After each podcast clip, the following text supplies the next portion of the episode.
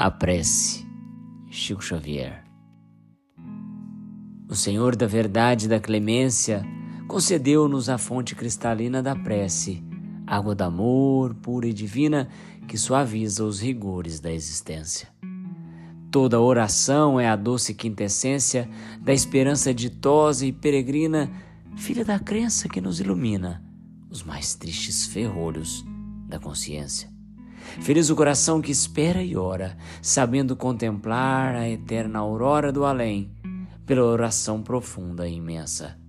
Enquanto o mundo anseia estranho e aflito, a prece alcança as bênçãos do infinito, nos caminhos translúcidos da crença.